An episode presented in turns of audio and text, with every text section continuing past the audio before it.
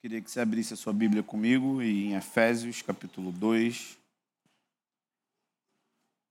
Se você consegue também, pode deixar o seu dedinho aberto lá em Hebreus 3. Espírito Santo, eu oro para que você venha com revelação nessa sala. O que vamos falar é preparatório para aquilo que você vai fazer. Não podemos ouvir isso que vamos ouvir nesses dias aqui e deixar do lado da nossa cama. Precisamos que isso entre no nosso coração, na nossa mente, no nosso espírito e que afete a nossa segunda-feira. É a sua palavra, a sua palavra ela é santa e nós queremos que ela seja revelada, que se remova o, o véu dos nossos olhos para ver e entender o que estamos fazendo, no que estamos envolvidos, no que estamos inseridos. Remove a ignorância espiritual do nosso meio. Começa em mim, Senhor. Afeta a minha vida. Como eu fui tocado enquanto eu li essas passagens, enquanto eu estudava as Escrituras. Toca os meus irmãos, eu te peço gentilmente, Espírito Santo, nos guia enquanto andamos pela palavra de Deus. Deixa-nos sentir de perto a presença de Jesus, o Verbo que se fez carne falando ao nosso coração. Nós queremos ouvir o que o Espírito está dizendo às igrejas. Nós queremos ouvir o que você está dizendo para essa comunidade local, para as pessoas que estão aqui nesse domingo. Libera a sua voz e nos ensina, Espírito Santo. A unção ensina a todos nós, nós temos o teu Espírito. Nós te pedimos isso em nome do teu Filho Jesus. Amém. Então, o tema dessa mensagem introdutória é a anatomia do apostólico o sacerdócio que prepara um lugar para Deus. Então, Efésios, capítulo 2, versículos 20 e 22 diz o seguinte: Edificados sobre o fundamento dos apóstolos e dos profetas, do qual Jesus Cristo é a principal pedra de esquina, ou principal pedra de fundamento, ou principal pedra onde nós construímos no qual todo o edifício desse prédio, bem ajustado, cresce para se tornar o quê? Um templo santo no Senhor, no qual também vós, juntamente, sois edificados para a morada de Deus em espírito. Para morada de Deus em espírito. Marca isso na sua Bíblia. Deus está atrás de uma igreja cujo fundamento apostólico é a revelação de um mistério. E o mistério é uma pessoa chamada Jesus. Não está falando do Jesus histórico. Está falando do Jesus Deus em carne e que esse Jesus, que é um mistério, precisa ser revelado para que o fundamento correto seja lançado. E é por isso que você vai perceber no capítulo 3 ainda de Efésios, vamos olhar, Paulo fala um pouco mais sobre isso. Ele fala sempre disso. Por essa razão, eu, Paulo, sou pioneiro, prisioneiro de Jesus, por amor de vós, gentios se é que sabeis da dispensação da graça que me foi concedida em vosso favor, e como por revelação me foi manifestado o mistério, conforme vos escrevi acima em poucas palavras. Estão lendo a Bíblia comigo? A gente está tentando estudar. Ele está falando que acima ele disse em poucas palavras qual era o mistério. O mistério é que ele descobriu que Jesus era o meio pelo qual a igreja é construída. Então Jesus ele precisa ser revelado à igreja. E às vezes nós pregamos, pregamos, pregamos, pregamos, pregamos, pregamos, e as escrituras dizem que o Deus desse século tem um Deus desse século, Deus do mundo, cega o nosso entendimento de maneira que a gente não compreende, não entende espiritualmente quem é Jesus. E é por isso que, por falta do conhecimento de Deus, nós sempre estamos caindo no mesmo erro de viver uma vida que depende de reuniões e que a segunda-feira rouba tudo aquilo que a gente ouviu no domingo. Porque isso não é conhecimento de Deus, isso é informação sobre Deus. Então você pode frequentar milhares de reuniões de pregação, ouvir todos os podcasts do mundo e nunca ter uma revelação de quem é Jesus. Seus olhos ainda continuam como um véu. O Deus desse século está cegando você e por isso que você não consegue ter transformação entre os domingos. Você vive a mesma vida que você vive há 30, 20 anos, 10 anos, porque você ainda não viu ele. Então, Paulo está dizendo que tem uma construção, porque Deus quer morar, e para que ele more, precisa de uma morada no espírito. Essa morada não é um prédio físico, é uma construção de pessoas espirituais congregando no mesmo lugar geográfico. Por isso não deixa também de ser físico. Mas tem a ver com pessoas que são espírito. Você sabia que você é um espírito? Você sabia que você é eterno? Você não é uma pessoa que vai acabar um dia. Todos nós aqui somos eternos, porque fomos feitos da imagem e semelhança de Deus. A questão é que tem gente que vai passar a eternidade ardendo no fogo do inferno e outras deleitando da presença de Deus para todo sempre mas todo ser humano é eterno. Então, no inferno, você vai sentir a fúria da ira de Deus, que é o fogo de Deus. No inferno, você não foge de Deus. Ele está lá também. Ontem eu tive uma conversa com um cara que eu amo muito, e ele falou isso depois da conversa, ele fez uma postagem, não, não colocou meu nome, mas eu sabia que ele estava falando de mim. E ele disse assim: se o Deus que esses caras acreditam vai julgar os descrentes, os ateus, os rebeldes no fogo do inferno, para esse Deus eu sou ateu. Essa é a grande mensagem que está tomando uma geração chama-se hipergraça universalista. Está dominando toda uma geração de youtubers, pregadores famosos e, e todo mundo está abraçando isso.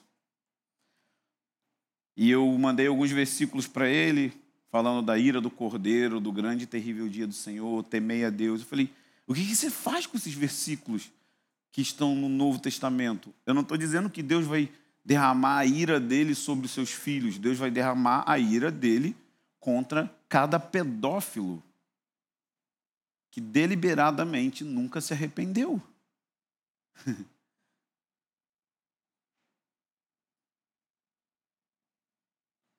E eu falei: você vai ter um problema, você vai ficar ofendido quando Jesus começar a fazer isso.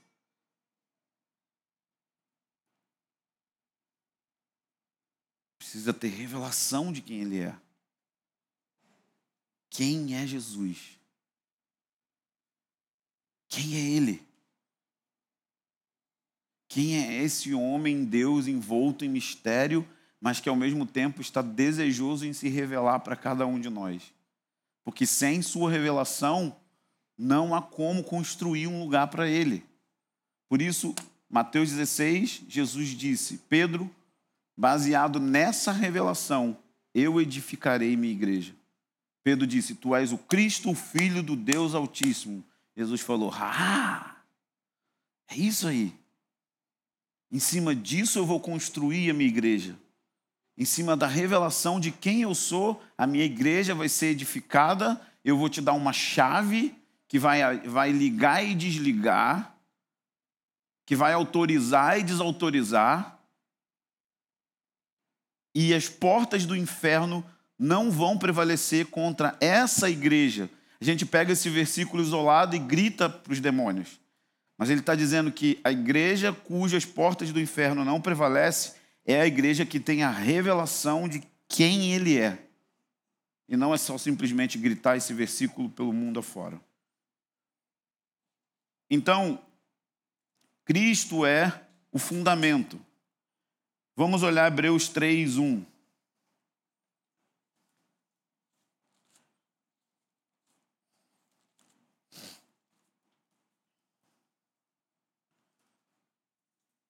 Portanto, santos irmãos, participantes do chamado celestial. Depois nós vamos voltar nesse versículo. Santos irmãos, participantes do chamado celestial, considerai com atenção o apóstolo e o sumo sacerdote que declaramos publicamente. Então, o Jesus que é o fundamento, ele é um apóstolo e você o considera atentamente? Você olha para ele e tenta entender o Jesus apóstolo e o Jesus sumo sacerdote? Então, querida igreja, não há outra palavra que deveria estar mais viva em nossa consciência do que a palavra apostólico.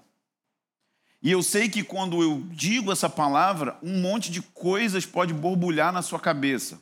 E de maneira geral, na igreja como um todo. Alguns vão dizer que os apóstolos não existem mais porque, após a morte do, do último apóstolo de Jesus, do apóstolo do Cordeiro, então não se existe mais esses ministérios, ou os cinco ministérios, então não existe apóstolo. Outros vão pensar em apóstolo como aquele cara que tem muitas franquias de igreja. Então eu começo a abrir um monte de comunidades de extrema devoção em todo o Brasil, em cada canto, e eu sou promovido a apóstolo. Então, porque eu abri várias franquias, então agora eu sou um apóstolo. Para outros, quando se pensa em apóstolo, você pensa nos grandes pregadores de prosperidade que também usam essa terminologia apóstolo. E com isso, a nossa, o nosso entendimento sobre apostólico e sobre o que, é, significa, o que significa ser uma igreja apostólica fica totalmente distorcido e a gente ignora um fato de que, cara, você está comigo aqui? O fundamento da igreja é um Deus que é apóstolo. Outros vão dizer que apóstolo é o missionário, porque a palavra apóstolo significa enviado. Então todo missionário da Jocum é apóstolo. Nossa, tá cheio de apóstolo então. Porque a palavra enviado. Mas a maioria das pessoas que estão no campo missionário nunca foram enviadas. Um apóstolo é alguém enviado por Deus que encarnou a revelação do mistério ao ponto de que Paulo dizia: "O meu evangelho". Paulo podia ser lido. Tem um trecho na Bíblia que Paulo fala assim: "Digo eu, não, Senhor". E isso virou Bíblia. E a Bíblia é a palavra de Deus. E a opinião de Paulo virou a opinião de Deus. Será que os missionários que estão nas nações da terra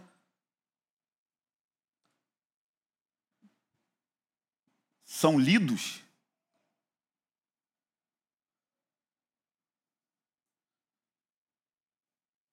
Será que eles, será que quando olham para um missionário assim, leem o evangelho?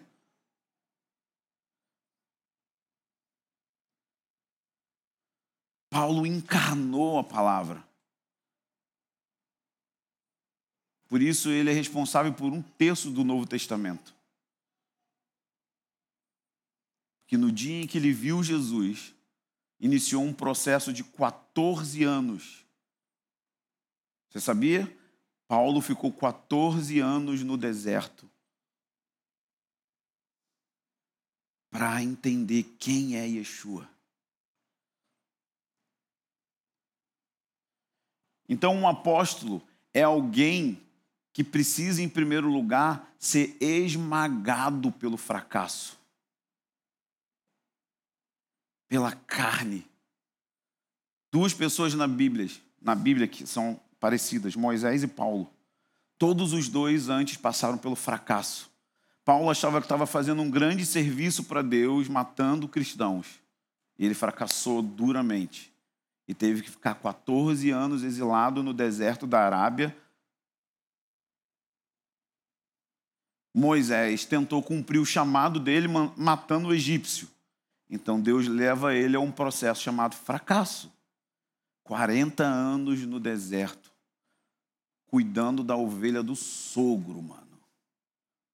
Cuidar de ovelha naquela época era um trabalho terrível, mas a ovelha que nem é sua,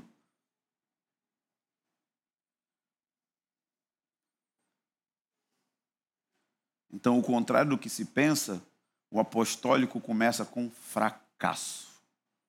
Deus precisa te ensinar a sua insignificância.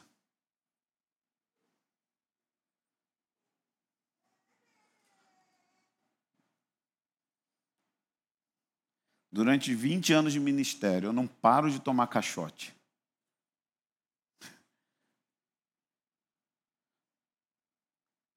Agora mesmo, eu estou preso dentro de uma estação que está me destruindo. Porque cada reunião que tem mover, e aquela reunião da escola com a mãe da Marcela aqui, e domingo passado eu vi os vídeos. Eu já vi isso.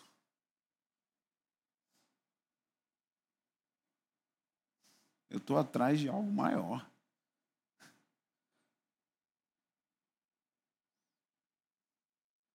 E eu não estou dizendo que isso não é importante, porque tem um monte de gente aqui que nunca viu.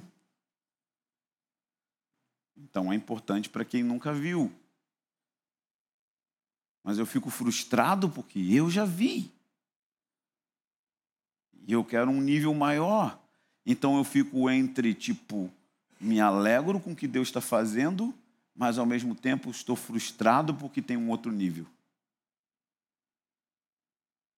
Que eu não consigo sair há alguns anos. Talvez na sua cabeça você não faça a menor ideia da dor que isso me causa. E eu sei que Deus está me prendendo nisso para me esmagar.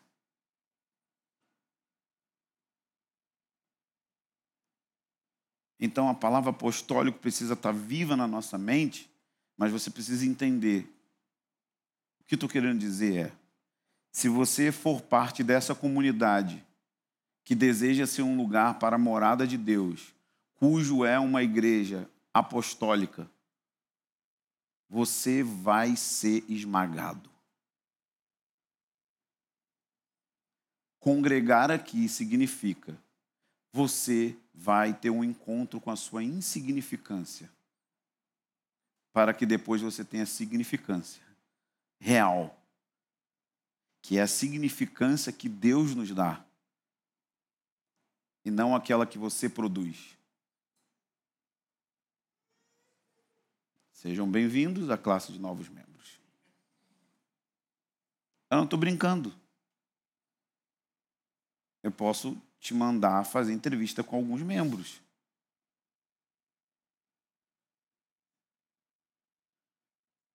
É um chamado para abraçar algo coletivo.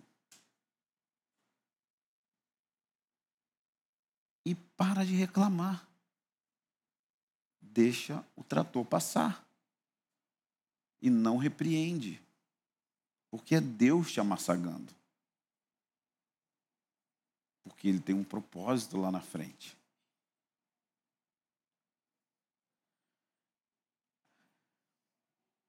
Essa palavra apostólico fala a respeito da natureza, da genialidade da natureza da igreja de Jesus. E isso é tão importante que Judas, não os cariotes, tem gente que lê o livro de Judas lá na Bíblia e pensa que é os cariotes mas é o irmão de Tiago. Judas tem tem um livro na Bíblia chamado Judas. Vocês sabiam disso, né, gente? Que ninguém lê ele, mas tá lá. Bem antes de Apocalipse. E ele é só um, um capítulo, por isso que a gente nem fala Judas capítulo 1, a gente fala Judas e o versículo. Então, no versículo 3 de Judas, há uma recomendação dizendo o seguinte: Amados, senti a necessidade de lhes escrever, insistindo que batalhassem pela fé que lhes foi confiada uma vez por todas. Percebam a palavra uma vez por todas. Judas está dizendo para a igreja: ei, lute pela fé apostólica que foi confiada a vocês uma vez por todas. Ou seja, toda a fé dos apóstolos, todo aquele mover que acontecia em Atos, toda a crença do livro de Atos tudo que os apóstolos faziam e que a igreja de Atos fazia. Ele está dizendo: essa fé foi transmitida por Jesus, o apóstolo, aos seus apóstolos, e os seus apóstolos confiaram essa fé para a igreja, e eles estão dizendo: lutem para que vocês continuem crendo como os apóstolos criam no livro de Atos. Ele não está falando para um apóstolo, ele está falando para uma comunidade, ele está falando igreja de Jesus. Creiam como os apóstolos criam, creiam como a igreja do livro de Atos criam. E obviamente que se nós vamos crer como aqueles irmãos criam, nós vamos ter a prática daqueles irmãos. Nós vamos ter o estilo de vida daqueles irmãos. Porque a igreja é fundamentada em um Deus que é apóstolo. E o que significa fé apostólica? Primeira coisa, sã doutrina. Os apóstolos perseveravam na doutrina. A igreja, Atos 2, 42 diz, perseveravam na doutrina dos apóstolos. Qual que era a doutrina dos apóstolos? A doutrina de Jesus. Tudo que Jesus ensinou em Mateus 5, 6 e 7, o estilo de vida do Sermão do Monte. Era o que os apóstolos ensinavam para a igreja. Seja generoso, jejue, ore, perdoe os seus inimigos. Ande a segunda milha, construa sua casa em cima de uma rocha, porque vai vir tempestade, vai vir tribulação, vai vir chuva e você não vai ser abalado. Entre no lugar secreto, feche a sua porta, fale ao seu pai que está em secreto. Quando jejuar, lave o seu rosto, não fique promovendo a sua espiritualidade para outros. Não junte tesouro aqui na terra, mas junte tesouro no céu. Doe, dê esmolas. Sã doutrina. E eles tinham que fazer o quê? Perseverar. Por que, que tinham que perseverar? Porque a gente esquece. Porque a gente deixa a prática. Porque nós somos carnais. Porque nós somos egoístas porque nós somos anti o sermão do monte, nós somos contra o sermão do monte. E eles tinham que perseverar, todo dia abrir a Bíblia, todo dia abrir a Bíblia, todo dia ler a mesma coisa, todo dia, até entrar. E aí diz uma hora em Atos 6 que crescia o número de discípulos e multiplicava-se a palavra. Obviamente não era distribuição de Novo Testamento, é porque a palavra se multiplicava na vida de cada irmão porque eles ficavam perseverando, lendo, lendo, lendo, lendo, lendo, lendo, lendo, bum, entrava. Sabe uma coisa? Uma pesquisa foi feita pelo Sean Bowles, que é um profeta, jovem profeta americano, e ele nessa pesquisa descobriu que 80% de grandes líderes mundiais que tiveram problema de imoralidade, problema de pecado, a maioria desses caras, 80%, não tinham mais contato com a Bíblia. Cara, eu sei, você sabe, eu sei também, todo mundo sabe, a gente tem que ler a Bíblia. Mas você não lê. Lê a Bíblia mesmo, tipo, sabe, Gênesis 1, 2, 3, 4, 5, toda. Eu garanto para você, irmão, se você ler essa palavra, vai mudar a sua vida. Sequencialmente, mesmo sem entender. Vai ter várias coisas que você não vai entender. Aí você volta no, ano, no outro ano e lê ela de novo. Tipo assim, secão, abre a Bíblia, não estou entendendo nada, lê. Eu paro de ler. E aí eu percebo, alguma coisa tá estranha dentro de mim. E aí eu, eu preciso voltar para a palavra, eu preciso voltar para as escrituras, preciso voltar a amar o livro de Deus, eu preciso ler a Bíblia. E tenho, tenho que perseverar nisso. Três capítulos todo dia, está aqui marcadinho. Segunda coisa da fé apostólica, demonstração de poder. Não adianta ter uma doutrina, ter uma cabeça cheia de conhecimento das doutrinas bíblicas, mas a sua doutrina não manifesta em sinais e maravilhas. A sua verdade precisa ser manifesta em poder. Nós precisamos dar uma resposta para o mundo que o mundo não tem tido da igreja, que chama-se sinais e maravilhas mas não operado numa campanha, não operado numa plataforma, operado dentro de um escritório, operado dentro de, um, de uma sala de recepção. Perna crescendo, cadeirante saindo das cadeiras de roda. Poder. Judas está dizendo: lute para você ter essa mesma fé. E por último, a fé apostólica envolve santidade. A igreja era tão santa que as pessoas temiam se juntar a eles. Eles caíam na graça do povo, mas as pessoas olhavam e pensavam assim: esses caras são sérios. Eu não vou entrar nisso, não. Porque tinha um estilo de vida de jejum, tinha um estilo de vida de abnegação, tinha um estilo de vida de morte, tinha um estilo de vida de santidade, tinha um estilo de vida de morte para o ego, para o egoísmo. Então, quando o mundo olhava, falava: esses caras estão muito sérios. Ninguém ousava se juntar a eles de maneira leviana. Isso é fé apostólica. O que Deus espera dessa igreja? Como ela deve ser? como criar esse ambiente, essa dinâmica, para que a gente entre nesse tipo de estilo de vida. A igreja apostólica funciona a partir de uma estrutura, que eu chamo ela de odre, que está se preparando para aquilo que Deus está fazendo. Deus não pode, ouçam isso com muita atenção, não pode, Deus não pode e não vai fazer Deus não vai enviar um avivamento agora. Ele não pode. Nós temos pequenos moveres, percebe? De tempo em tempo. Três dias, quatro dias e para. Percebem? Percebem isso? Sim ou não, gente? Isso é uma isca. Deus atraindo a gente. Só que a gente não entende. Aí a gente vai e começa a viver a vida de novo. Aí Deus visita de novo. Fala: Ei, estou afim de me hospedar, mas se me tratam mal quando eu visito. Como que é tratar mal uma visitação de Deus? É quando segunda-feira você está cagando e andando para aquilo que aconteceu domingo. Foi só uma coisa emocional. Só foi um arrepio. Não produziu em você um estilo de vida ou uma busca por aquilo que você viveu no domingo. Então, nós precisamos de uma estrutura que sustente o que Deus vai fazer no futuro. Só que essa estrutura nos ofende. A estrutura que Deus está falando para a gente são pedras vivas.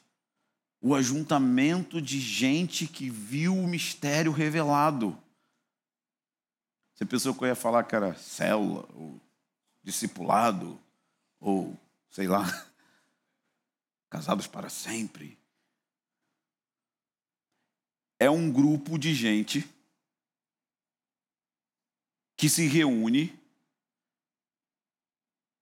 num ajuntamento vivo, porque recebeu a vida de Deus, para construir um ambiente que vai ser guiado pelo Espírito para liberar comissionamentos divinos, ou seja, envios. Esse ajuntamento do Espírito vai fazer com que você seja enviado para o seu escritório de advocacia.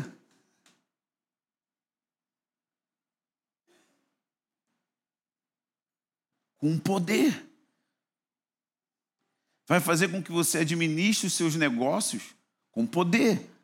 Não é só ir para a África. A igreja vai estar na sociedade igual erva daninha, mano. Você tenta tirar, ela volta de novo a crescer. Você tenta tirar. Igual no Egito, matavam todos os líderes da igreja. A igreja triplicava de tamanho. É uma igreja que você chega na reunião caseira, você não sabe quem é o líder. Porque está todo mundo fluindo nos dons espirituais, todo mundo fluindo em Deus, que você não sabe quem é o líder. Todos estão curando os doentes, todos estão profetizando, todos estão levantando os cadeirantes. E aí a polícia chega: quem é o líder? Não dá para saber quem é o líder. Mas mesmo se matarem o líder, quanto mais sangue de martírio, mais a igreja crescia. Então eles deram um tiro no pé.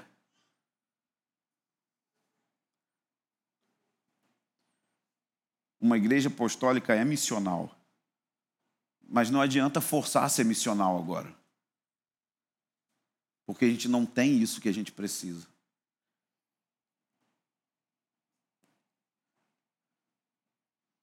Estamos juntos?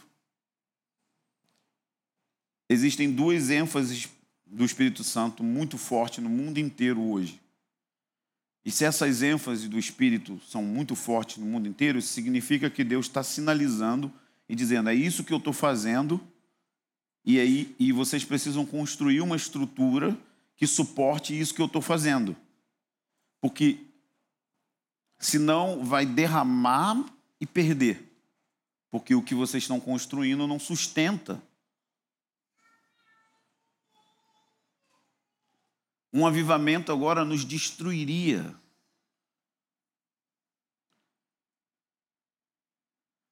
Nos colocaria em imoralidade, nos colocaria em ganância por dinheiro, nos destruiria porque nós amamos a fama, nós amamos os likes, nós amamos o dinheiro. E avivamento traz tudo isso, traz dinheiro, traz fama. O mundo nos conhece, pessoas começam a viajar e visitar aquele lugar onde Deus está fazendo aquilo. E Deus quer fazer isso. Então Ele está segurando e está esperando. Ei, quando vocês começam a preparação? Que dia vocês começam a se preparar para aquilo que eu quero derramar? Então, as duas coisas que Deus está enfatizando é um movimento global de oração e um movimento global de missões. São as duas ênfases do Espírito Santo no mundo inteiro. Ele está chamando a igreja para o lugar de oração. Por isso que em Malaquias 1,10, quando Corey Russell diz é melhor que fechem as portas. O livro de Malaquias fala isso, porque vocês estão oferecendo para mim sobras. Então Deus enviou uma bendita pandemia. Digo Deus mesmo. Não, isso é coisa do diabo. Todo mal e todo bem vem de Deus, mesmo que não seja de Deus diretamente. O diabo só pode agir se Deus permite. Até se o vírus foi criado na China, tu pensa que o chinês enganou Deus? Assim, botou um pano, vou esconder de Deus isso aqui. Eu vou soprar em um e escondi, peguei Deus. Você acha? A gente conheceu um jovem que veio para nossa escola em janeiro. E agora eu fui para Natal e o pai dele, a família dele, ajudou a gente com o traslado. E eu vi aquele senhor militar, anos de igreja, assembleando, falar para mim assim: na pandemia, Deus abriu os meus olhos eu comecei a assistir os seus vídeos, as suas pregações. Na pandemia, anos na igreja, eu comecei a entender fim dos tempos, escatologia. Aí quando eu voltei para casa, o Gabriel me mandou um áudio. Cara, fizemos uma reunião aqui em casa, meus primos vieram, foram batizados com o Espírito Santo. Porque na pandemia Deus falou assim: eu não aguento mais esses ajuntamentos que me oferecem sobra. É melhor que fechem as portas. Feche as portas. Porque eu quero um sacerdócio que me entrega tudo. Eu quero você inteiro. Então a igreja começou a orar. Então começou os grupos de oração. Então começou mobilização de oração online, Zoom, relógio de oração. E a minha, minha, a minha crise sempre foi eu que eu dizia assim: e quando isso acabar? Ou quando isso amenizar? Pode-se perceber a igreja já relaxando do lugar de oração. Então, será que precisa enviar um lockdown? Será que a gente vai ser movido por isso para entrar no movimento de oração?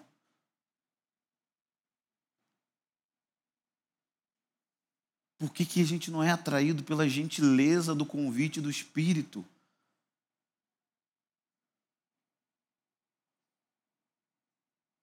Por que nós não temos 50 irmãos da igreja liderando a intercessão? sem ser missionário.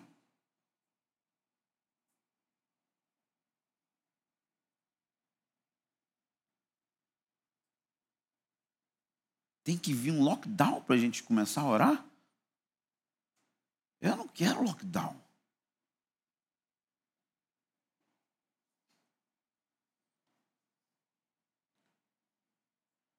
Então nós precisamos construir agora a estrutura para aquilo que Deus está fazendo. De forma prática. Como você organiza a sua agenda para fazer parte de um movimento de oração e de um movimento de missões? Como que você organiza o seu dia a dia para ser parte disso? Como que você organiza o seu dinheiro para ser parte disso? Ou você nem pensa, só deixa a segunda-feira começar e a vida vai passando os dias. Como? A questão é que existe uma inalterável conexão entre apostólico e sacerdotal. Não vai ter apostólico, envio, sem sacerdócio. Eu falo isso há 20 anos. A maioria das pessoas que eu falava isso não concordavam. E eu sempre falei, falei, falei. E aí um dia eu achei o livro do Art Cart em espanhol, lá nos Estados Unidos. Eu comecei a ler, falei, cara, esse velho está falando a mesma coisa que eu falo há 20 anos, só que ele fala muito melhor. Mas a essência é, é a mesma coisa. Por isso que Hebreus 3:1 diz: "Portanto, irmãos, participantes do chamado celestial, Sabe o que significa essa palavra? Chamado celestial, euporânhos, que significa chamado para as regiões celestiais aonde Deus habita.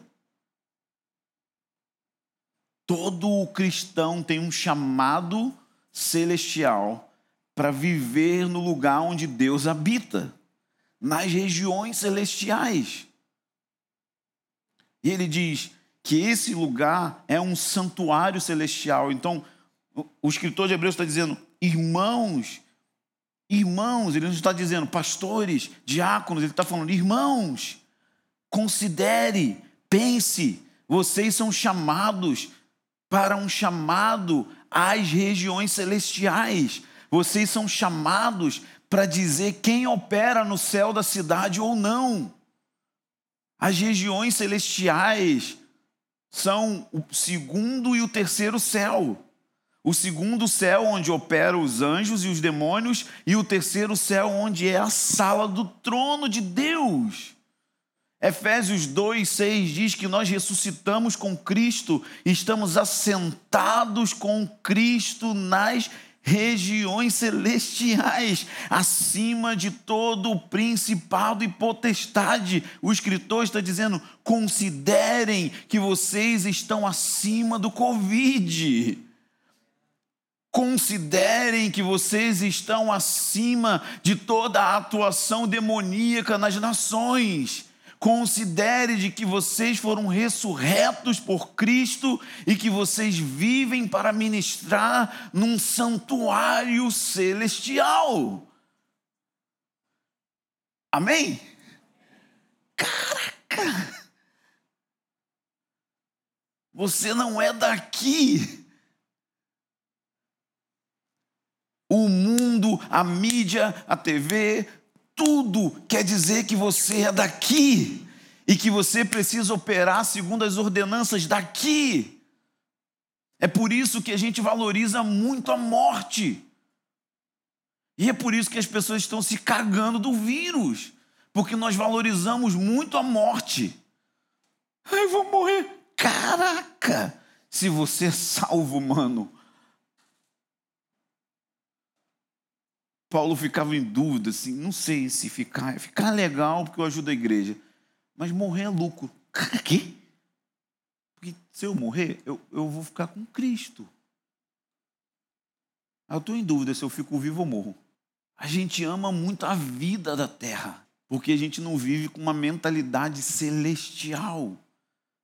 Por isso que o autor está falando, irmãos participantes do chamado celestial considerai, é a palavra, fixe os seus olhos, contemple com atenção. Você está comigo? Você está nesse versículo? Coloca os seus olhos nesse versículo. Considerai com atenção o apóstolo e sumo sacerdote que declaramos publicamente, Jesus. O convite aqui é bem simples, mas é profundo. Todos que são chamados para funcionar nas regiões celestiais devem ter um estilo de vida de olhar para Ele.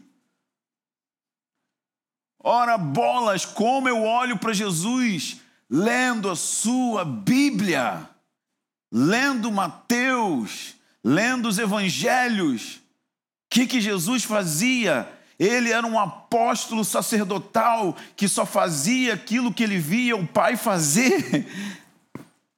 O envio dele era a partir de uma agenda do Pai. O que você está fazendo, Pai, eu vou fazer. Qual é a sua agenda para essa semana? Ah, ele não falou nada, então eu não vou fazer nada. O meu mentor fala isso para mim. Não faz nada que o Espírito não está movendo você. Não há pressão. Não liga para ninguém. Não precisa visitar ninguém se o Espírito Santo não está colocando isso no seu coração. Uf, eu acho que legal ouvir isso. Mas eu sei, as pessoas vão ficar muito ofendidas comigo. E às vezes, do nada, alguém vem na minha mente. Ai, essa pessoa veio na minha mente. E aí eu começo a orar por aquela pessoa. Ou simplesmente eu mando uma mensagem. Vocês dizem, eu mandei a mensagem. Você veio na minha mente. Eu falei, Harisman, estou pensando nele. Marcelo, como que eles estão? Como é que você está? Aí tem outros que não vem não no coração. Aí eu deixo quieto. Aí outros vêm no meu coração e falam, vem aqui almoçar. As pessoas falam, nossa, mas tem panela. Tem panela. Claro que tem. Todo lugar tem panela. Só que a tampa está aberta. Eu não tampo a minha panela. Só que o entrar na panela depende do Espírito Santo, não depende de mim.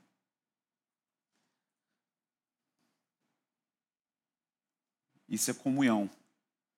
E a comunhão é no Espírito. Não força.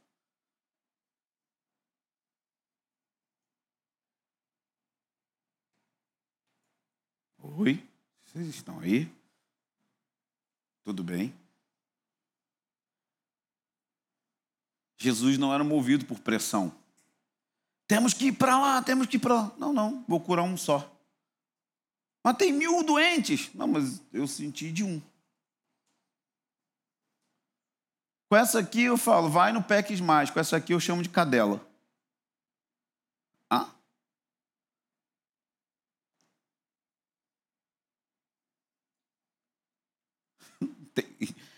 Um ele olha e fala, sou cheio de íntima compaixão. E ele vai lá, olha a viúva que perdeu o filho e ressuscita o filho.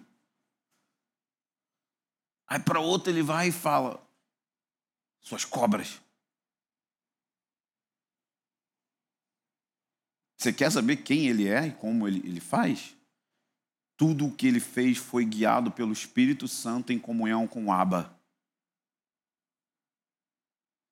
O problema é que a gente não quer isso. A gente quer uma organização.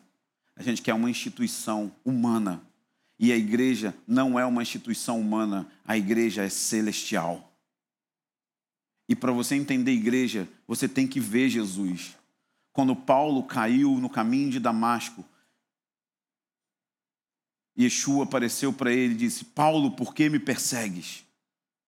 Paulo estava perseguindo Jesus? Não, Paulo estava perseguindo a igreja. Por que então Jesus diz: Por que me persegues? Porque Jesus e a igreja são uma única coisa. Ele é o cabeça. E nós somos o corpo. Então Paulo viu Jesus, por isso ele é o cara que mais fala sobre a igreja. Porque se você vê Jesus, você vê o corpo. E aí você para com essa doença de mimimi.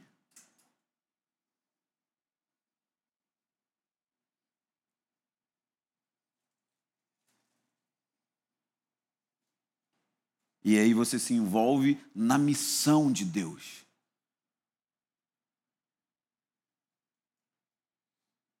Naquilo que o Espírito está enfatizando.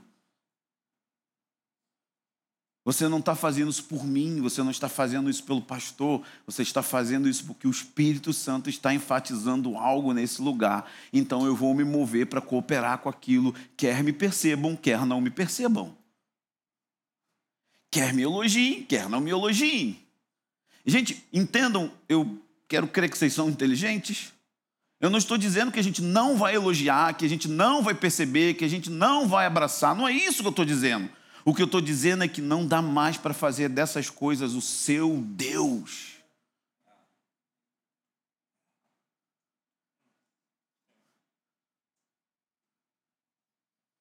E quando eu falei que nós vamos só falar do nosso porquê e da presença. 60% das pessoas não entenderam e ficaram, ah, mas agora não vai falar de família, mas agora não vai falar de comunidade, mas agora não vai falar de discipulado. Estou ofendido. Estou ofendido. Que não vai falar de família. Isso virou o seu Deus.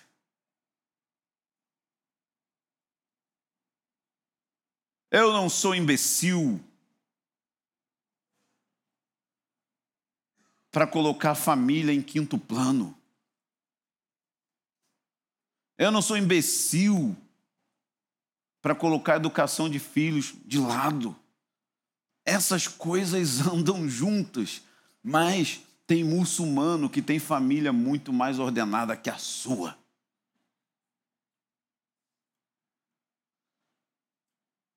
Steve Jobs tinha uma família melhor que a sua. Ele não permitia ter celular na mesa de jantar. O cara que criou o iPhone. Ele sabia quão mal isso ia fazer para essa geração que tem dislexia, déficit de atenção, não consegue ler uma página de um livro, ansiedade, uma geração que se compara com a outra. Você olha o Instagram e você quer ser a Marília Mendonça. Você olha o Instagram e você quer ser a mulher do belo. Você olha o Instagram e você quer ser, sei lá quem. Você olha a sua amiga que estava gordinha, emagreceu, você fala, ah, eu queria ser assim. Nossa, ele tem tantos seguidores, eu só tenho 300. Nossa, ele está em Cancún, estou me ferrando aqui no centro do Rio. Nossa, ele está em Cancún, estou na Pavuna. Nossa, ele está comendo uma picanha, eu estou aqui comendo fígado acebolado. E é, é, é, é ou não? Só eu. Os anjos estão aqui, vocês são os anjos, eu sou o demônio.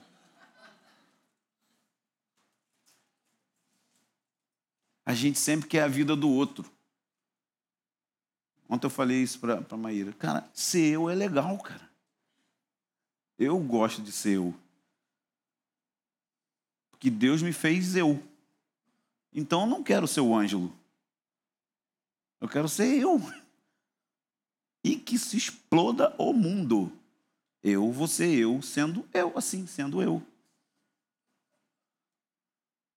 Não mudo em casa, não mudo na igreja. Tudo isso que você está vendo, em casa eu sou, faço piada, eu sou. Ah, eu sou o Saci Pererê. Com pernas. E ser eu é legal. Eu ouço música alta, minha mulher fica bolada. Eu sou inimigo do fim.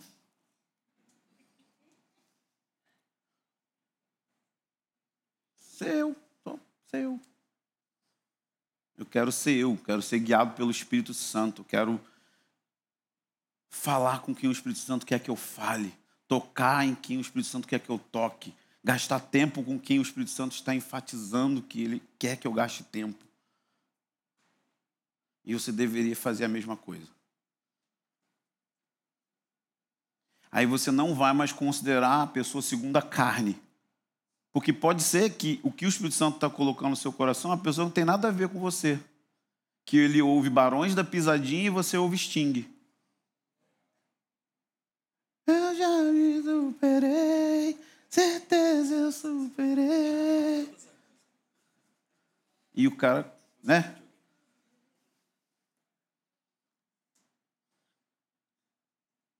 Verdade, Gabriel?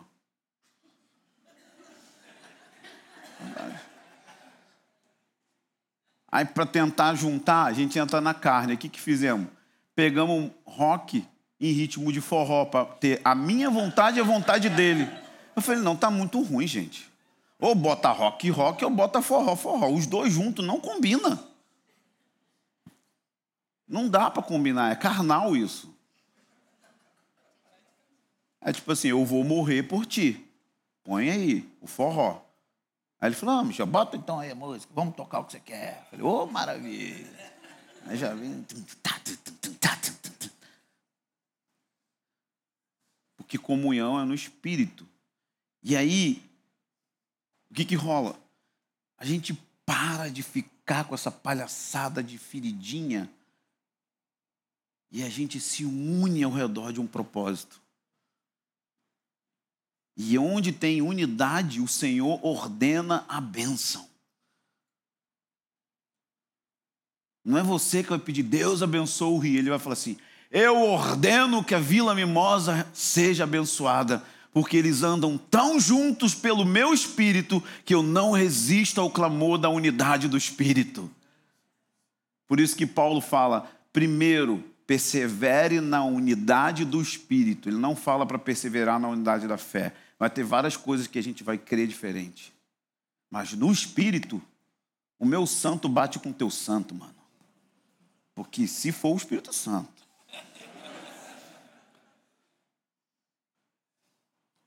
E é isso que ele está dizendo. Para todos nós juntos, sem ofensas. Quer ver? Você não quer ver, mas eu vou te mostrar. 1 Pedro capítulo 2, versículo 1 ao 5. Isso é só a introdução.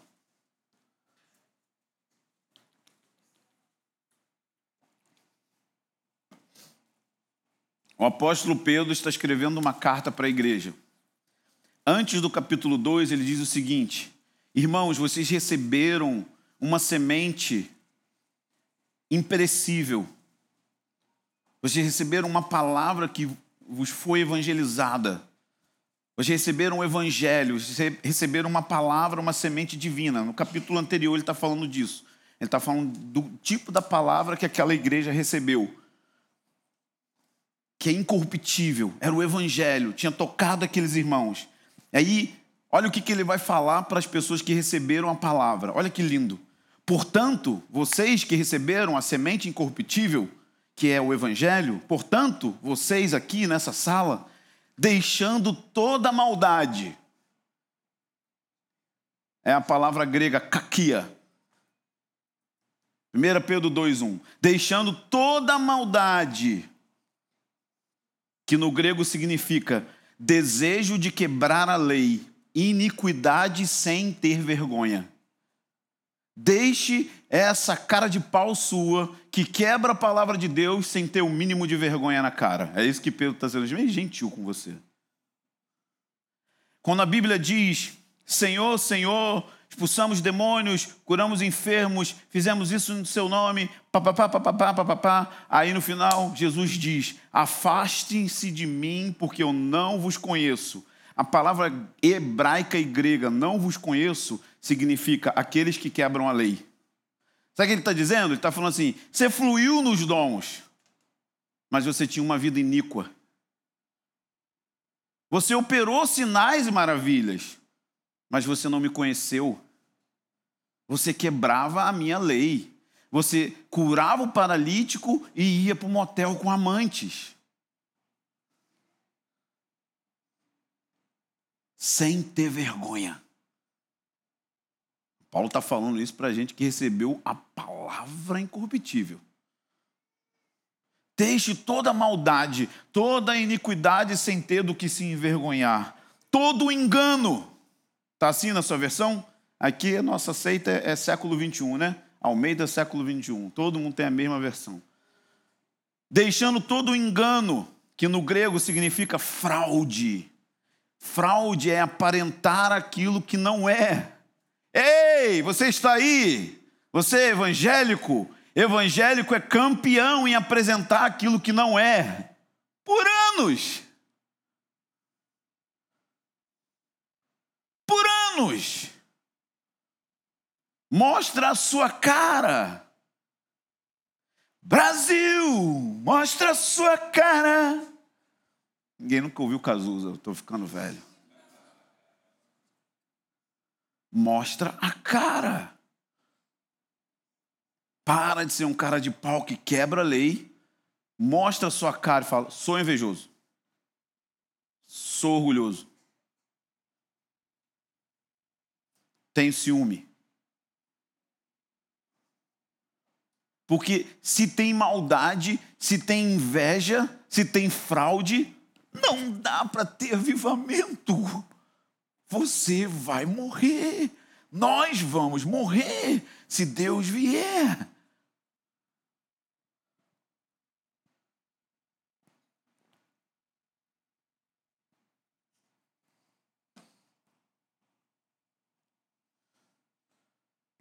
Deixando todo o fingimento, toda maledicência. O fingimento e a maledicência são gêmeos.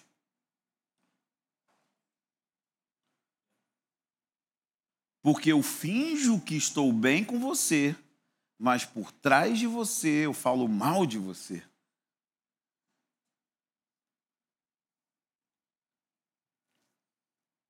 Deixe esse fingimento. Em algumas traduções, a hipocrisia. Em outras versões. E aí ele fala: desejai o puro leite espiritual, como bebês recém-nascidos, a fim de crescer, está na hora de crescer. Desejai o puro leite espiritual. Sabe o que é o puro leite? O leite é o alimento básico do ser humano. Assim que ele nasce, ele precisa de leite, seja de fórmula, seja de peito. Você não pode dar água de coco para um bebê.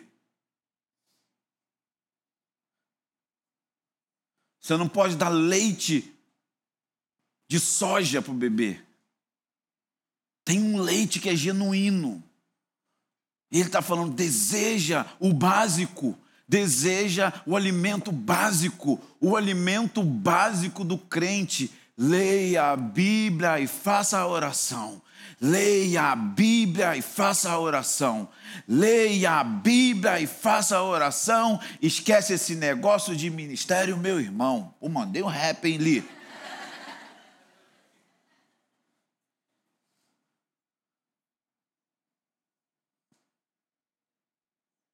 cresce primeiro. Deseja. Como um bebê recém-nascido. Sabe o que um bebê recém-nascido faz? Ele arranca o bico do peito da mãe. Se pegar errado, meu amigo, quando Benjamin acordava, Maíra começava a chorar, porque estava em carne viva. Oh, grávidas. Aleluia. E suga com força. O bichinho queria ler-te. Quero ler-te. E botava bico de silicone para aumentar o bico. Aumentar... Não adianta. Era só na gengivada, meu irmão. Rachou. Sugava, saía leite e sangue junto. Literalmente sugou a vida da minha esposa. Está cheio de fome. É assim que você está desejando a palavra de Deus? Sugando ela com desespero. para crescer. Crescer.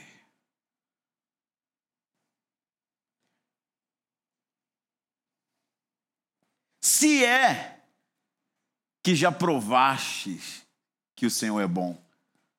Está lendo aí? Se é que você é uma pessoa que experimentou a bondade de Deus.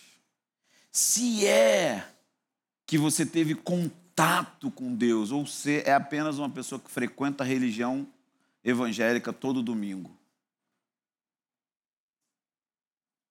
Cristianismo é um, uma parada que tem que ter experiência, experimentar. Cristianismo não é saber aqui. Se é que vocês provaram Gilnomai, sentiram sabor, nutriram-se por uma experiência alimentar. Isso que está no grego. Que o Senhor é prazeroso e gentil. O gosto. Não é só olhar o pudim na geladeira, é pôr na boca. Você teve a experiência do sabor dele. Porque se você não teve, não tem como vencer a maldade, não tem como vencer a iniquidade, não tem como vencer nada.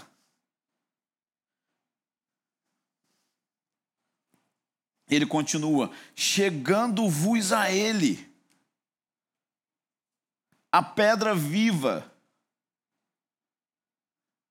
rejeitada pelos homens, eleita e preciosa para Deus chegando-vos a ele. Chegue à pedra angular, se aproxime dele. O que vai trazer sustentabilidade para avivamento é chegando-vos a ele.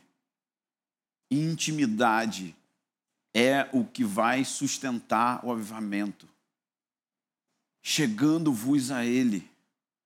E aqui eu lembro dos filhos de Zadok, que no livro de Ezequiel o profeta dá um contexto de um desvio sacerdotal total. Ezequiel 44, versículos 10 a 11, diz assim: Mas os levitas que se afastaram de mim, desviando-se para os seus ídolos, quando Israel andava errado, levarão sobre si uma punição. Qual era a punição? Entretanto, serão ministros em meu santuário, vão ter ministério. Foram idólatras, vão ter ministério serão ministros em meu santuário, tendo ao seu cargo as portas do templo, imolarão o holocausto e o sacrifício para o povo, e estarão diante do povo para o povo. No verso 13: E não se chegarão a mim, a palavra nagash, intimidade sexual. Não terão uma unidade comigo. Sabe qual é o juízo que está vindo para a casa de Deus? É o seguinte: quer ministério? Toma ministério. Ao povo, não a mim. Quer palco? Toma palco. Quer seguidor? Toma seguidor. Quer ser o youtuber mais famoso? Show de bola, vai lá. Mas não se chegarão a mim. Ministrem o povo, evangelizem, façam um aconselhamento, pastoreiem as pessoas. Mas não vão chegar perto de mim.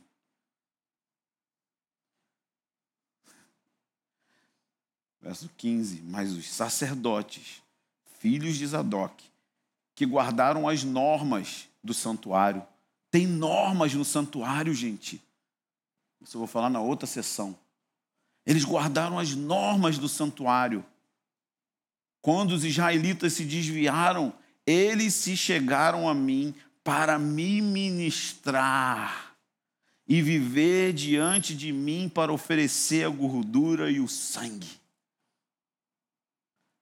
Sabe o que eu descobri ontem? Quando o sacerdote da linhagem de Arão ele ia ser consagrado, eles ficavam de frente para a tenda da revelação, onde a glória de Deus vinha, e eles ofereciam o sacrifício. Então, eles pegavam toda a parte interna do animal, que é coberta pela gordura. A carne, a pele e o excremento, ou seja, o cocô, eles queimavam fora. E Deus só queimava aquilo que é interno. A gordura era o que cobria os órgãos internos, o fígado, papapá, papapá. E Deus queria a gordura e o interior. O que é a gordura? É a sua alma que precisa ser destruída pelo fogo de Deus para ele atingir aquilo que é interno. Deus não quer sua carne. Deus não quer sua vida no palco. Deus quer o seu interior queimando, onde ninguém vê, onde não há promoção. A carne ele rejeita. A pele, aquilo que é aparente, ele rejeita. Ele quer queimar suas emoções para poder chegar no íntimo do espírito. Isso é um sacerdote. Por isso que ele fala: chegando-vos a ele a pedra viva. A palavra viva ali é vida de Deus, Zoe. Quando eu me chego a ele, eu recebo a vida que ele tem e eu me torno uma pedra viva. E a palavra pedra viva significa pedra que tem vida ativa. A vida de Deus é ativa. E ele fala: pedras vivas, pequenas pedrinhas cheias da vida de Deus, encostem umas nas outras e formem uma casa espiritual, que no grego é casa pneumática, que significa formem uma casa que é guiada pelo Espírito Santo.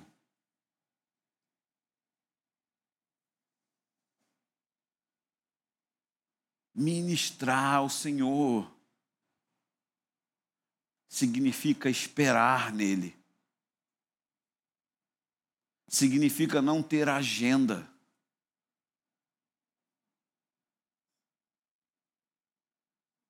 Significa ficar quieto até que a nuvem ande. E agora os pragmáticos querem um gilete para cortar os pulsos. Isaías 64, ó, oh, se fendesse os céus e descesse. E os montes tremeriam na sua presença e se derreteriam como cera, e você faria coisas terríveis que nunca foram feitas antes. Porque nunca se ouviu nem se viu um Deus que trabalha para todos que nele esperam.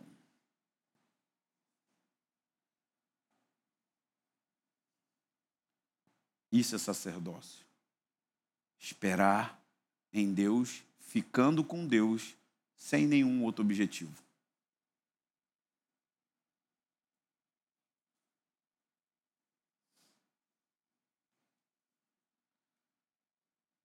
Oferecendo sacrifícios espirituais, perceba?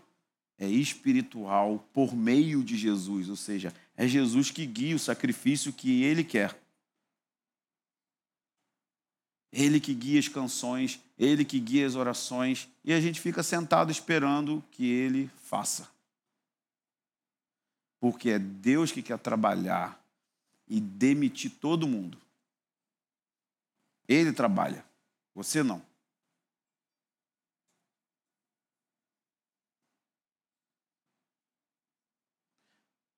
Esperar em Deus vai fazer você morrer todas as suas ambições.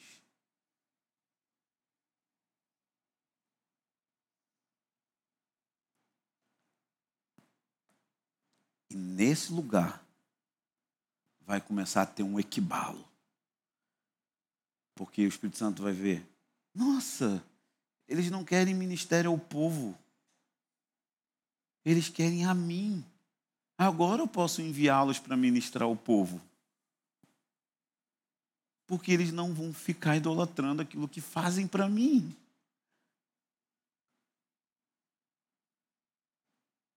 Foi isso que aconteceu em Atos 13. Profetas e mestres ministravam ao Senhor sem agenda. Eles não estavam orando para fazer missões. Eles estavam ministrando ao Senhor jejuando e adorando. E aí disse o Espírito Santo: Separai-me Paulo e Barnabé para a obra que eu vos tenho enviado. Então começa o maior movimento missionário da história, que colocou o mundo de cabeça para baixo, que discipulou as nações. Deus não quer um movimento de missões que faz convertidos. Ele quer um movimento de missões que faz discípulos, que transforma as regiões das cidades em filhos que imitam o Filho de Deus. Isso é impossível de ser feito sem o poder do Espírito Santo. Sem um sacerdócio cuja casa é guiada pelo Espírito Santo. A reunião mais importante é a reunião de oração coletiva quando a gente espera em Deus sem agenda, com silêncios terríveis, sem tentar encher linguiça.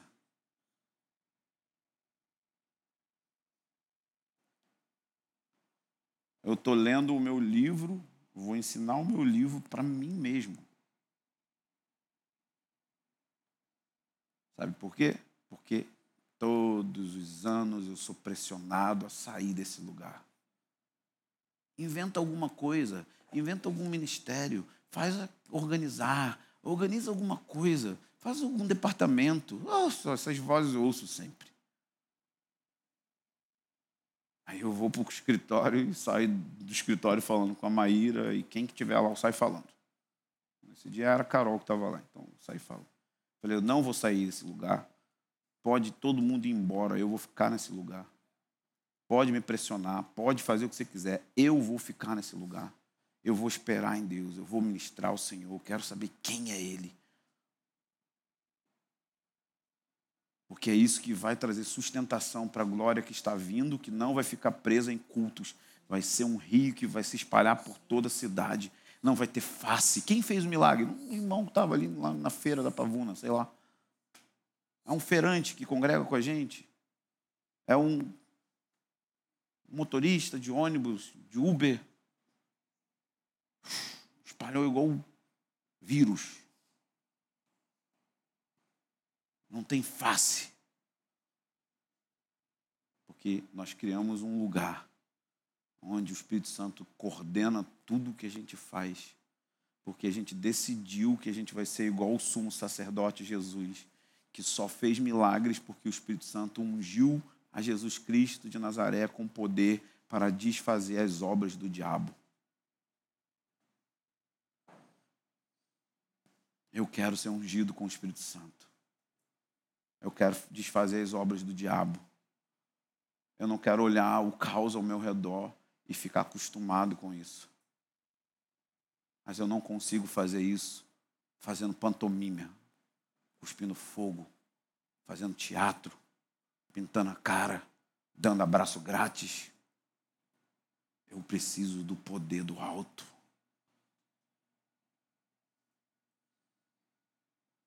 Preciso de pessoas vivas que vão se conectar umas nas outras como pequenas pedras e vão construir esse lugar de espera, de busca na presença de Deus,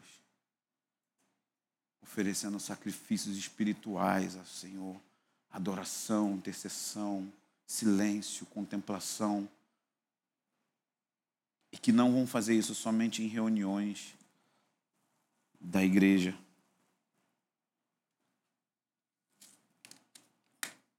Mas na vida. Você não tira férias de ser sacerdote. Não tem férias isso. É a sua identidade, é quem você é.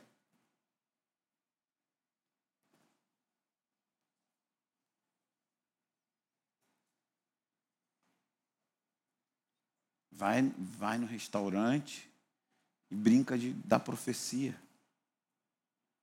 Fiz isso com a Maíra em Campo de Jordão. Vamos brincar de profetizar? Quem que a gente vai escolher aqui? Chamei o garçom, comecei, cara, sinto isso, isso, isso na sua vida. É divertido.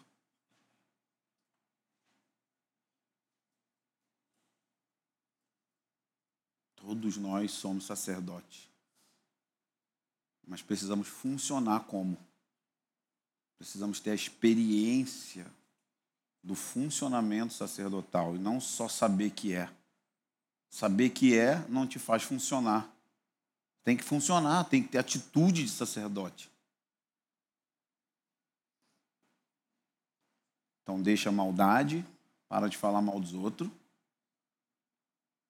Tenha fome da palavra. Se achegue a ele como os filhos de Zadok. Então nós formamos um coletivo de uma casa pneumática guiada pelo Espírito Santo. E aí vai todo mundo parar de encher o saco um do outro porque não tem comunhão. Ai, não me visitam. Ai, não me olham. Ai, eu queria ser parte. Seja parte do Espírito. E o Espírito Santo conecta as pedras. casa é dele. Ele é o dono. Ele põe a pedra no lugar que tem que pôr. Talvez se é a pedra do meio, o outro é pedra de baixo, o outro é pedra do lado, vai estar perto de alguma pedra.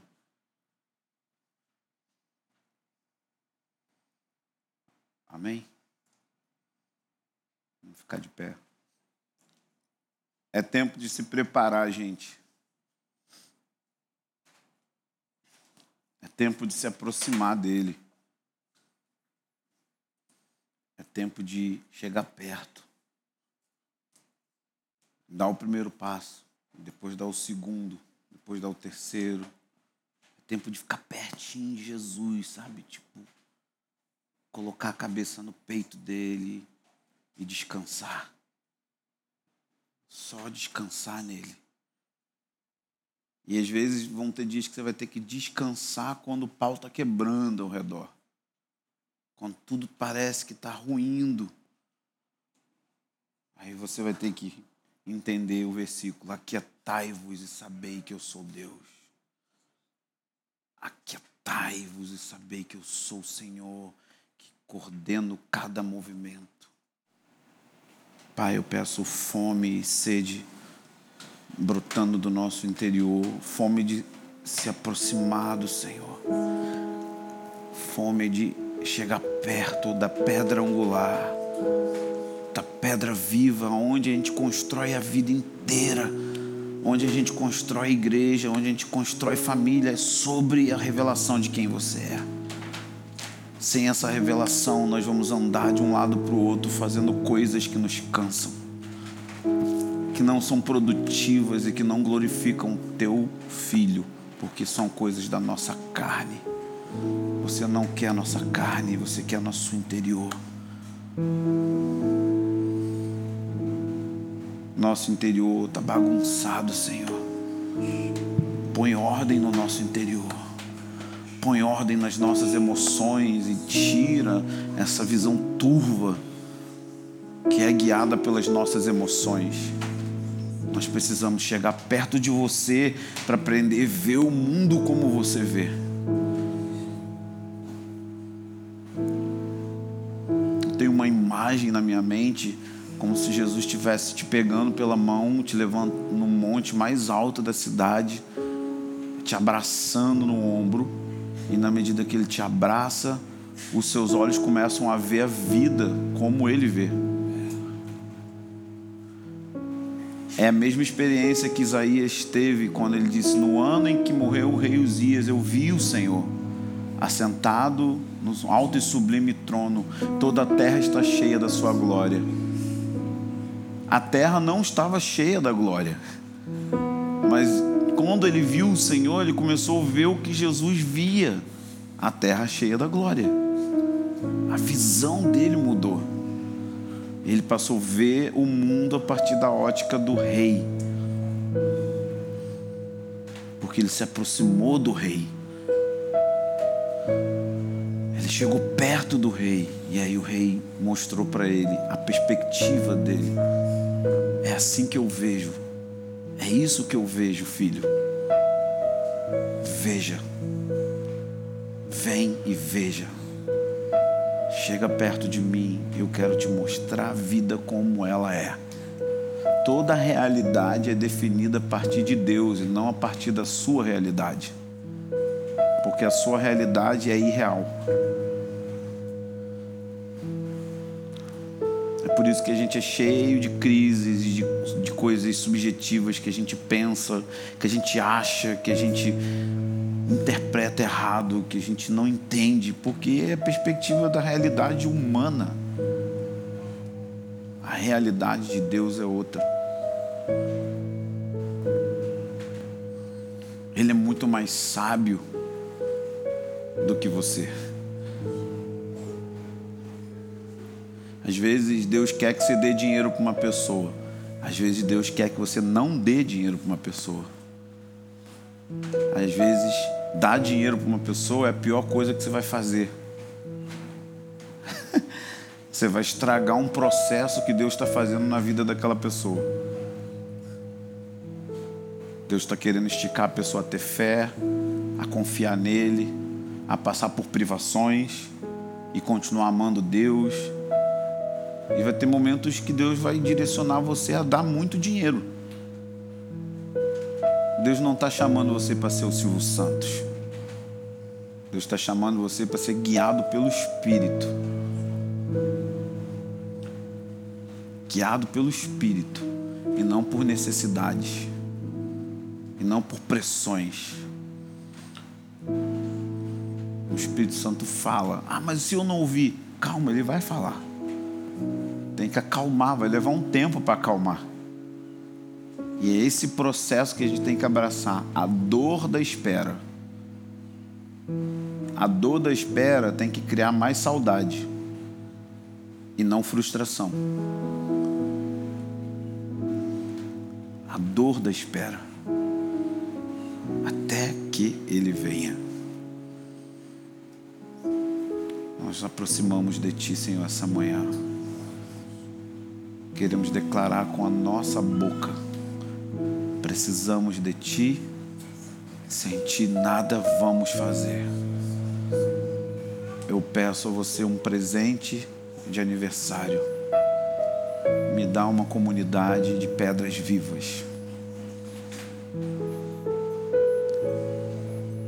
Que se juntam umas com as outras, simplesmente se achegando a Ti, se achegando à sala do trono, esperando você. queremos considerar você o sumo sacerdote e nosso apóstolo, cuja igreja é construída para uma morada de Deus no Espírito. Nosso chamado celestial para ministrar no santuário divino. Nos achegamos à sala do trono, ao mar de vidro, ao lugar onde tem o arco-íris e aquele que é belo está sentado lá. E lançamos diante de Ti todas as nossas ansiedades e angústias pedimos que você nos lave com Sua presença doce.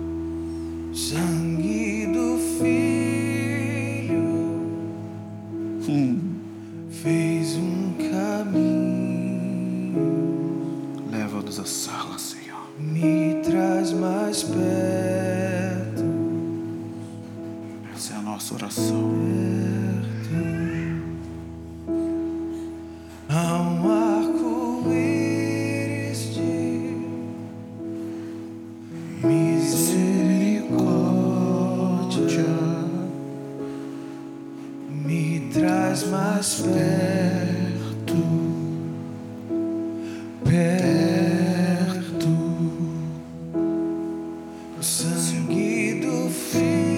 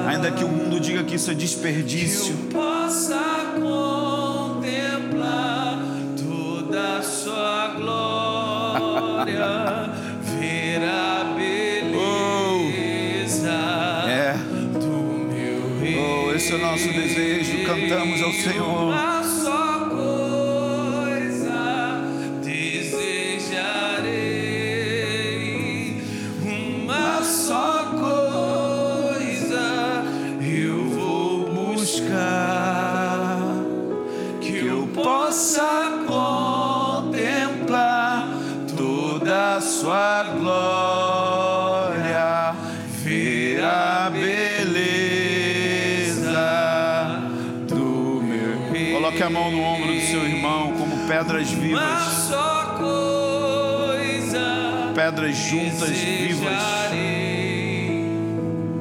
Uma só coisa eu vou buscar. Nos faz uma família de uma só coisa, que Senhor. Que eu possa contemplar toda a sua glória.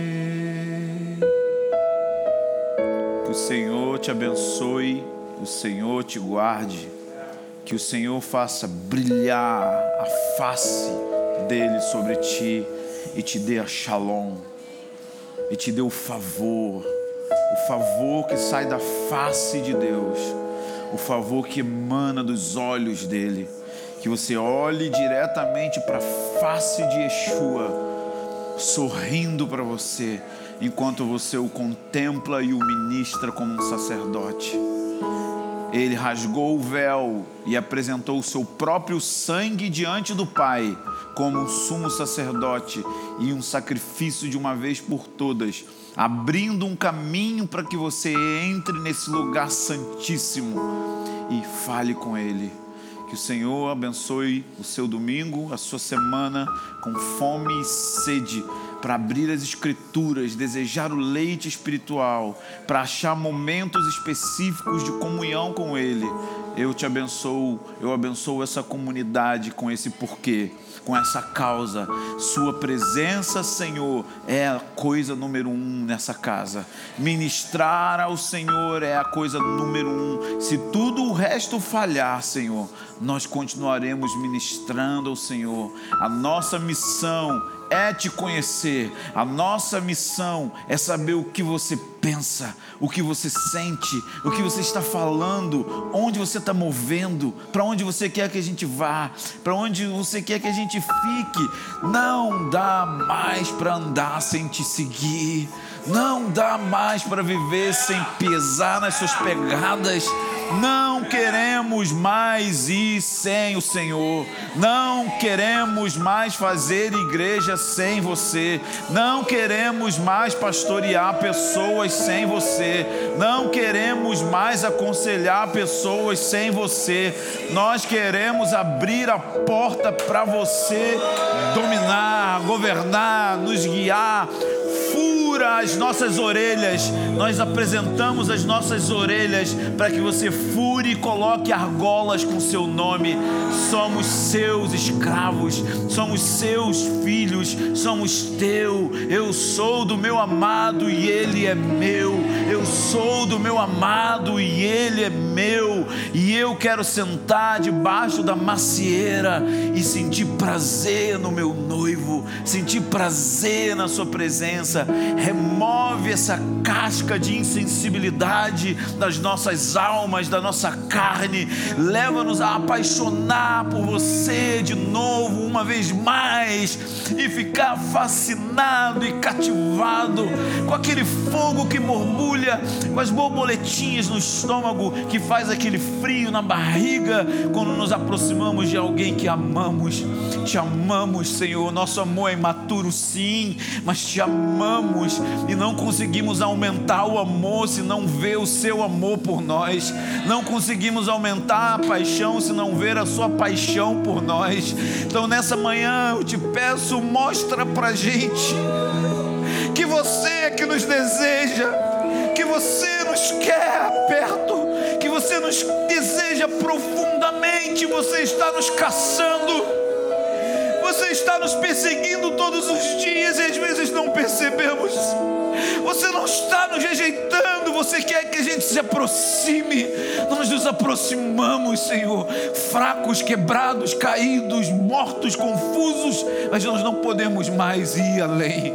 Não dá para ir além, não dá mais. Você é a coisa número um, você é a pessoa número um, você é aquilo que devemos fixar os nossos olhos fixar nossa mente, fixar, Senhor, enquanto lavamos louça, enquanto trabalhamos, enquanto criamos os filhos, enquanto vivemos. Você é o nosso respirar, você é um fôlego de vida. Levanta uma igreja de intimidade por Jesus, apaixonada por você, apaixonada pelo que você fala, pela sua liderança, pelo jeito que você se move. Ah, nós queremos te imitar, Senhor. Nós queremos imitar como você age, como você agiria, como você pensaria saber quem é você. De verdade, não é uma. Quero ter uma experiência, Senhor. Eu preciso de uma experiência. Eu preciso te ver, Senhor. Eu preciso te ver em sonhos. Eu preciso te ver em visões. Eu preciso te ver na Bíblia. Eu preciso te ver na criação. Eu preciso te ver. Eu preciso te ver, porque só olhar para você me transforma. Se eu te encontro, tudo. Se eu te vejo, eu vejo tudo. Basta um, um vislumbre da sua face e uma transformação beatificadora acontecerá. E eu não serei mais o mesmo.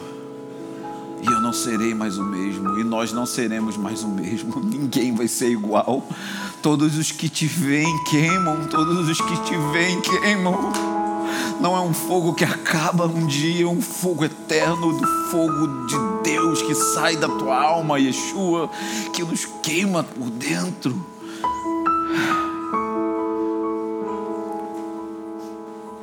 Provai e vede que o Senhor é bom.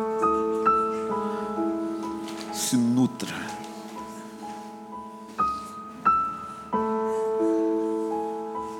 Tem uma nutrição saudável com pão vivo.